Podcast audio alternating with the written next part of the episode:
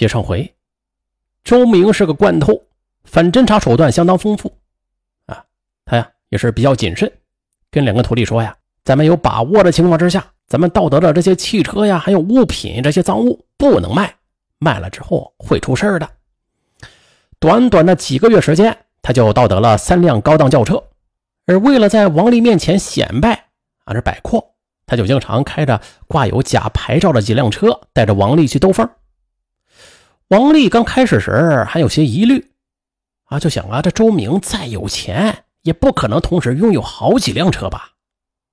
对于王丽的疑惑，周明早就准备好了应对之法了。他告诉王丽，这几辆车都是我公司的车，都是公司的资产，啊，能啊，经常换着开。对这一解释，王丽就是深信不疑了。很快进入热恋，王丽又提出。要到周明的公司看看，而周明则神秘的正色道：“不行，我公司做的那是军工产品，对外那是保密的呀，不能随便去看的啊。”王丽就说：“对我还保密啊？”周明怕他真生气，连忙说：“哎呀，对你当然不保密了，可这公司里比较乱啊，等我整顿的井井有条了，你再去看也不迟。”王丽只得放弃了这一念头。周明呢，一直是租房子在外住。王丽就觉得奇怪呀，哎，你不是这么有钱，怎么连房子也没有啊？周明则眼珠子一转，骗他说：“哎呀，我的钱都投进公司了嘛，等公司效益好时，我再买房。”有几次，周明开车载着王丽外出，啊，这王丽发现，只要他看到前方有警车，就急忙借故回头。有一次，王丽实在是忍不住了，就问他：“你跟我说，你是不是做了啥亏心事啊？你怎么这么怕警察呀？”周明搪塞道：“哪有这事儿啊？我只是开车这违章啊，对，违章比较多啊，怕警察找我麻烦。”王丽心里就犯疑，但是他回答的却又天衣无缝，他也无话可说了。呃，其实周明的骗术并不高明，并且还露出了不少破绽，稍微有点头脑的人就都能够看出来的。但是王丽她却没有深究，她还曾经对一位闺蜜杨凤说：“周明比我大十岁，但是很富有，嫁给他我就能够少奋斗很多年，他的事儿我也懒得过问。”二零一零年二月，二人进入谈婚论嫁的阶段了。王丽的父母是特地从安徽老家来到南京考察准女婿，以确定女儿的婚事。王丽的父亲是个老教师，翁婿见面时，王父就问了周明几个公司业务方面的问题，可是周明却答非所问。王父不悦，他随后提出要去看周明的公司，周明又用其他借口来推辞。好嘛，这番考察。周明可谓是铩羽而归，王父甚至当着周明的面前就郑重地对女儿说：“我看他靠不住啊，我不同意这门亲事。”王父的话无疑是给周明即将成功的婚姻判了死刑。他一急，赶紧把王丽就拉到一边说：“王丽，有些事儿以后你会知道的。要是你答应嫁给我，我就用我公司所有的车组成车队来娶你的。”我要办一场最豪华的婚礼，让你在所有亲戚面前出足风头，以此来表示我爱你的决心。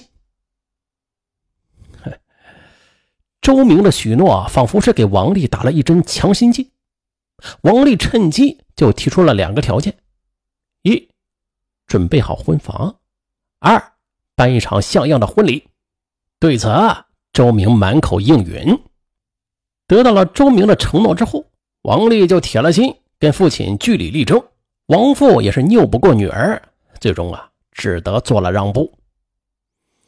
这几年吧，房价飞升，周明尽管是勤于盗窃，但是买房还缺钱，于是为了拴牢婚姻，周明又开始了新的一轮盗窃。不久，周明打开了一辆别克车，哎，在这车里啊，他还找到了一个包，包里边有现金。银行卡以及工作证，他根据工作证上失主出生日期，猜出了失主的银行卡密码。一刷卡，好家伙呀，里边居然有十四万元的现金。周明抑制不住兴奋，当下取出两千现金，然后驱车来到一家商场，用卡买黄金。但是在付费时，却发现这失主啊已经挂失了，卡里的钱那是一分也动不了了。周明十分郁闷啊，怪自己速度不够快。不过啊，他也是特意的做了反省，以后再拿到卡之后啊，要及时刷。两天之后，他又撬开了一辆轿车，又是根据身份证上的号码猜出了银行卡的密码。这么一查，哎呦！卡里边有十五万元的现金，他则迅速的驾车来到一家珠宝店购得黄金。回到南京之后，又把黄金给套现。从刷卡购黄金，再到抛黄金套现，一气呵成的就完成了洗钱的全过程。周明每次外出作案，都借口说是外出谈生意。有一次，周明接到王彤的电话时，说漏了嘴。王丽就疑惑：“哎，刚才你说踩点下手，怎么像是做贼一样啊？你到底怎么回事啊？”哎哎啊，这周明的应变能力倒也快，他编起了瞎话：“这是我们公司业务的术语啊，反正解释啊你也不懂，你就别管了。”见王丽还是紧锁眉头，周明想了想，就从口袋里掏出一枚一克拉的钻戒，这呀。也是他从车上盗来的物品，就套在了王丽的手上。那本来这枚钻戒是要等到结婚时再给你的，现在我想提前送给你，怎么样？喜欢吗？钻戒似乎是发挥了魔力，王丽也不再追究了，而是情不自禁的欣赏起了钻戒。逃过一劫的周明啊，这才长舒了一口气。二零。一零年六月，周明在南京市的一家小饭店门口看到了一辆黑色轿车，见车主锁上门之后到饭店吃饭去了，他就跑出去试手气。哎，结果在驾驶座的脚垫底下，他发现了一个大信封，这里边居然有十万元的现金，运气爆棚，周明欣喜若狂。连续作案让周明迅速的富了起来。六月二十日。他在南京市终于是买上了一套精装修的二手房。他带着王丽来看房时啊，王丽兴奋不已，在各个房间是转了又转。周明则得意的揽着王丽的肩膀说：“嗯，丽丽，第一个条件我已经满足你了，我马上啊就着手准备一场豪华的婚礼。”王丽则小鸟依人的给了周明一个热吻，周明心花怒放。很快，二零一零年的七月底，周明共盗得别克、本田、奥迪等中高档轿车七辆。他将汽车停在停车场上，就像是摆工一样，请来了王丽来巡视，骄傲之情也是写满了脸上。嗯，丽丽，看吧，这些车都是我的名下资产。怎么样？这支车队去迎接你这位新娘，够格了吧？王丽则笑盈盈的直点头。八月八日是他们新婚大喜之日，周明就请来了几个驾驶员给他开车。当这支车队招摇过市时，在众人羡慕的目光中，王丽和周明啊都得到了极大的心理满足。尤其令王丽长脸的是，在婚宴上的烟酒全部都是高档品。在婚宴结束时，王丽一位从老家赶来参加婚宴的亲戚大声说：“王丽啊！”参加你的婚宴，真是让我们开了眼界了。找上这么个如意郎君，那真是你前世修来的好福气啊！亲友们的夸奖令王丽很满足。可是，蒙在鼓里的王丽，她哪里能够想到，迎亲的车队、婚宴上的高档烟酒，都是周明盗来的战利品。就在他做着阔太太的美梦时，这灾祸已经悄无声息的就来临了。八月十七日中午，新婚还不满十天的周明就坐不住了，他便开着车在南京城四处的去寻找猎物。他来到一家饭店门口，又看到了一辆黑色别克车。周明手又痒了，不到五秒钟，他就成功的打开了别克轿车的车门。进入车内之后，周明找到一个钱包，这包内有八百多元的现金和一个士兵证。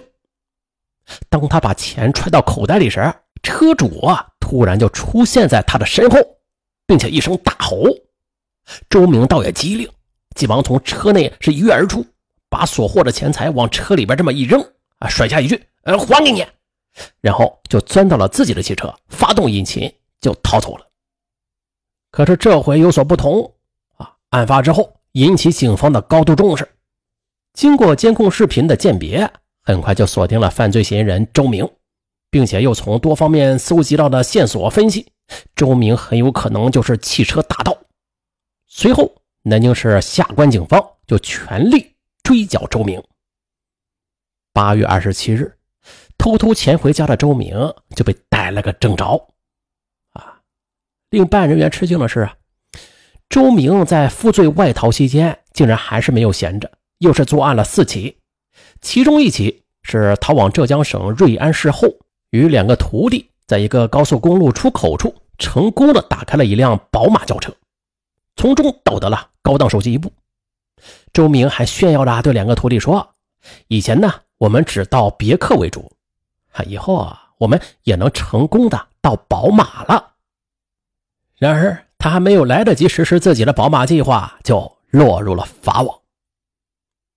审讯中，周明交代了自己的全部作案罪行。据统计吧，自2009年7月至2010年8月间，周明先后在南京、张家港等二十多个城市作案五十多起。涉案金额啊近三百万元，而据警方介绍，无论是从作案数量上，还是从作案金额上来分析吧，周明都堪称是近几年来的头号汽车大盗。周明落网之后，他的两个徒弟也是相继落网了。这时的王丽才如梦初醒，自己所傍的大款竟然是个山寨富翁啊！羞愤交加中，王丽不辞而别，回到安徽老家去疗伤去了。疗心伤啊！在看守所里的周明啊，则对办案人员说：“呀，作案时我知道我迟早有一天还会落网的，我游戏着自己的人生，但是我不该游戏王丽呀，我对不起他。我作案时的他还是毫不知情，现在他还怀着我的孩子呢。”我希望他打掉胎儿，重新嫁人。说到这儿，周明会泪横流。针对此案，这南京知名律师崔武分析后指出，周明的作案一定程度上是出自他的贪婪本性。另一重要因素啊，就是他为了赢得所谓的爱情的无奈之举。王丽。与周明相识后近一年时间内，正是周明疯狂作案的时间。